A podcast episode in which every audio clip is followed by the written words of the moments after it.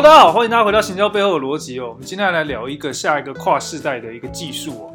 好，大家都应该知道，就是近年来隐私权政策这件事情不断的意识高涨，世界各地的一些呃大公司都有不断的去强调这件事情，而渐渐的呃资讯呢、啊、不再像以前一样可以四处的传递了。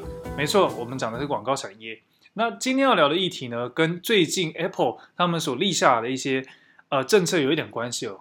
那大家不外乎就前阵子有看到 Facebook 的一些新闻，跟 Apple 大打资讯的这种啊、privacy 的战争哦。呃，Facebook 指控这个呃 Apple 啊进行垄断行为，Apple 则说他们是在意用户，他们觉得用户有权利决定自己的资讯流通。那也因为随着呃资讯的这个呃各自的保护的问题哦，渐渐的发生了很多问很多议题开始发酵。包含是市场上的一些免费 service 啊，开始因为广告成本的提高，无法收集资料、无法变现等等问题，渐渐的开始了一些呃变相的收费行为。例如，据传 Twitter 正在开发订阅模式，Facebook 也在开发类似于 Clubhouse 的功能，还有订阅模式之类的东西哦。很多公司都开始做这方面的行为。那呃，有一些有一些媒体也已经比较早期就转行转型了，像是那个《纽约时报》（New York Times） 吧。好像还是哪一间，反正就是美国的某一个很有名的杂志。这个杂呃杂志或是报社，他们现在已经改采这个付费制了，付费订阅制哦，一个一个月好像是缴七十九块台币，那你可以看到一些专栏内容这样子，那还蛮受好评的，而且还有获利哦，这个都是蛮有名的事情。那呃，其实蛮有趣的啊，就是说你们发现这个问题之后，你们会渐渐意识到，就是诶，privacy 抬头，那到底对我们的世界到底会有什么样的影响呢？今天我们就要来聊。呃，在这个大政策影响下，Google 所做出的决定以及它所做出的改变。好，Cookie 这个东西呢，大家都听过。所谓的 Cookie 呢，是我们广告追踪技术里面很常被使用到的一个部分。我们有听过所谓的 First Party Cookie、Third Party Cookie。那不论是 first party 还是 third party，其实在早些年已经都有做出一些规格上的改动。例如说，比如说许多的浏览器已经不允许使用 third party，呃，应该说部分了，特别是 Safari 可能 third party 就会有问题。那 first party 呢，Safari 可以存七天。那 Google Chrome 呢，呃，只是有一些限制了。那渐渐的，这些 cookie 开始开始受到呃资讯的收集啊，开始影响到。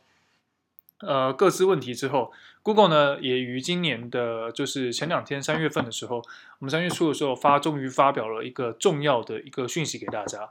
他他们明确讲了，在未来的世界里，Google 的将会彻底摆脱 Third Party Cookie 这件事情。这意味着对于旧有的广告事业体会有一些影响，但是呢，Google 已经想到了应对的方法，而这个就是我们今天要跟大家分享的。这个方法呢叫做 FLOC。FLOC 是什么呢？它是一个全新的一个技术。那这个技术呢，其实也不能说全新的技术啊，我们不要那么浮夸。我们简单来讲，就是一个呃，试图用以前的用用以前的概念，就是说想要达到的一些概念跟效果，但是替换了技术的架构来达到这个目的哦。那 FLOC 这个东西啊，它其实全名是这个呃。我们来看一下啊、哦，这个 FLOC 你可以理解成为它叫做 federate Learning of Cohorts。简单来讲，它是透过把受众受众的这个呃浏览记录、行为以及 First Party Cookie 收集的一些资讯，还有这个呃过往它在浏览器里面的一些行为哦，透过 Local 端所储存的资料，而渐渐的就是 sharing sharing 进来，然后经过加密行为，然后把它变成一个一个匿名化的族群，然后这些族群呢。呃，会被应用在 Google 的广告事业体系里面。目前影响最大的就会是所谓的 Display 的这个 In-Market Audience，以及其他的一些什么 Affinity Audience。那如果对大家对于这两个东西不熟的，我们今天来跟大家解释一下。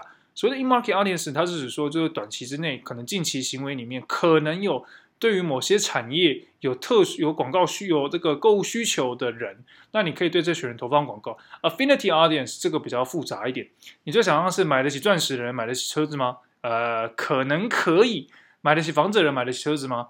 呃，可能可以。常常看高价品的人会喜欢看珠宝，看珠宝的这个会有可能想要买珠宝广珠宝可能性吗？也有可能。所以，呃，Affinity Audience 就是建立在这样的逻辑上去设计的。那你可以想象的事情就是说。随着这样的技术发展，那 Google 过往的都会利用一些 third party cookie 或者是一些 cookie 来收集一些 user 行为，然后回传做资料分析，然后再回传这样的结果这样子。那现在用了呃 machine learning 的方法，做了一些简单，做了一些不能说简单的，而做了一些更细致的调整，把 user 过去所执行过的呃在的浏览记录以及我们刚刚提到的 first party 所收集到的资讯做个统合。那这些资讯呢，呃，会被留存在这个 user 的 local browser 端这边，然后呢，会会回传这个 ID，这个时候会把这个 ID 啊给 share 进去，就是说，呃，到时候这个 FLOC 会发一些 ID 给这个 user 这带在身上的编码，这个编码资讯会被加密过后回传到 Google 内部。那 Google 呢，它不会让你，它在选择让你投广告的时候，你不会因为这样而有各自外流的情况，不会。你会在这个情况之下呢，而随着呃，你会在广告操作上来讲，你好像只能选择 Affinity Audience 的某个产业啊或什么的。那随着这个破越来越大，你被找到的机会就越来越低，它的加密结构就越来越复杂。这个就是 FLOC 它现在主打的部分哦。那这个技术呢，其实有一些蛮有趣的地方。举个例子来说。呃，它其实呢，虽然说是透过加密，但是实际上来讲，它更在意的是它的划分群众的部分。大家就想象一件事情是：假如我有六个人，我有十二个人，我分十二个人分四群，有很多种分法。那如果你不是等分的话，有可能最后呢，你也可以变成一跟十，一跟十一加起来是十二个人。那这样两群的话，那一个人还是等于会有被各自曝光的影响性。所以 Google 呢，为了这方面的这个资料划分跟处理，下了非常多的功夫，也做了很多的排序。那这个是这个这个呃整个技术里面很重要的一些实作环节。那呃大家有兴趣的可以去看 Google，它在他们的这 Advertising Block 的地方，呃。有做这个一个完美完整的说明哦。那重点是说，user 现在呢都会被用这个叫做 cohort 的概念，这个你可以想到就是群众的一个呃，我们把它说 group by 好了，group by 的概念，也就是说你会被分的一群一群一群这样子这样子的一个分割分割方式。我突然忘记它中文。对，那通过这样的分群呢、我们可以把它渐渐渐的，就是把每个人都分到不同的情境里面去，那也判断他这个人多样的 intent，然后并且一个人有可能就会出现在多种。多种不同的广告分类里面，那这这个不的群众分类里面啊，那也渐渐就是会变成一些更接接近于 interest 导向的一种广告。那这个就是这一次技术里面一再想要强调的，interest 为导向的会比未在未来会是更重要、更重要的一个广告技术。那 F L F L O C 什么时候会释出呢？现阶段呢，Google 还在测试，但据说已经达到了一个相当高的呃成效表现，所以呢，他们还不确定什么时候会完整的应用上来。但 Third Party 的淘汰时间已经是逐可能会是逐步逼近的事情，所以呢，大家还是要留意一下自己对于广告技术的认知，还有在未来投递广告的时候，你可能会遇到的问题哦。那当然啦，就是呃，就是说你的这个。被划分的群众以及 Google 在这个分类里面呢，你呢还是要小心几件几件蛮重要的事情是，呃，新系统上线，那到底资料的使用程度会不会好？那成效会不会好？这个还是操之在每一位操作广告的伙伴身上。所以呢，呃，他一定会遇到一些问题，那一定也会有滥用的情形。对，那。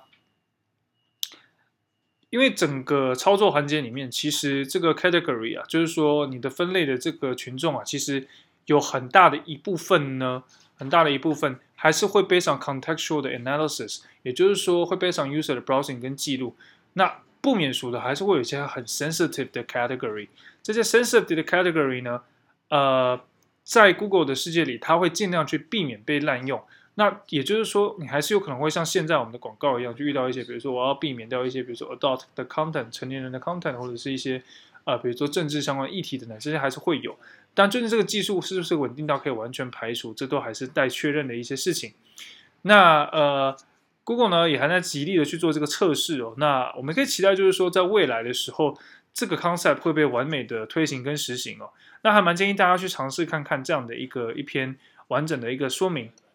那呃，Google 也释出了开源的 code，可以让大家去玩一下，try try 看，有兴趣的人都可以去试试看。那总的来说呢，整个 FLOC 是一个以解决兴趣为导向，也就是讨论 intent 行为的 intent 这件事情本身的一组特殊型的这个划分群众的方式。那也许大家都喜欢的话，可以去尝试看看。那也渐渐的去思考一下，就是哎，随着这个 cookie 的淘汰以及这个资讯的影响，那对于未来。的广告事业体里面来讲，对于你自己在投广告上，会不会有一些有趣的影响哦？好了，今天的节目就先到这边了。如果你喜欢我们今天这期节目呢，或者你对 FLC 有更多的想法，欢迎留言在我们的这个 iTunes 上面，让我们知道。那如果你想要更进一步了解呢，其实呃 Google 有提供相当完整的 paper，也就是一个你会说是一个 handbook 或是一个 guideline，对，啊，应该说是一个 white paper，更像是一个这样的情况。它要把完整的这个实作逻呃不是逻辑，就是。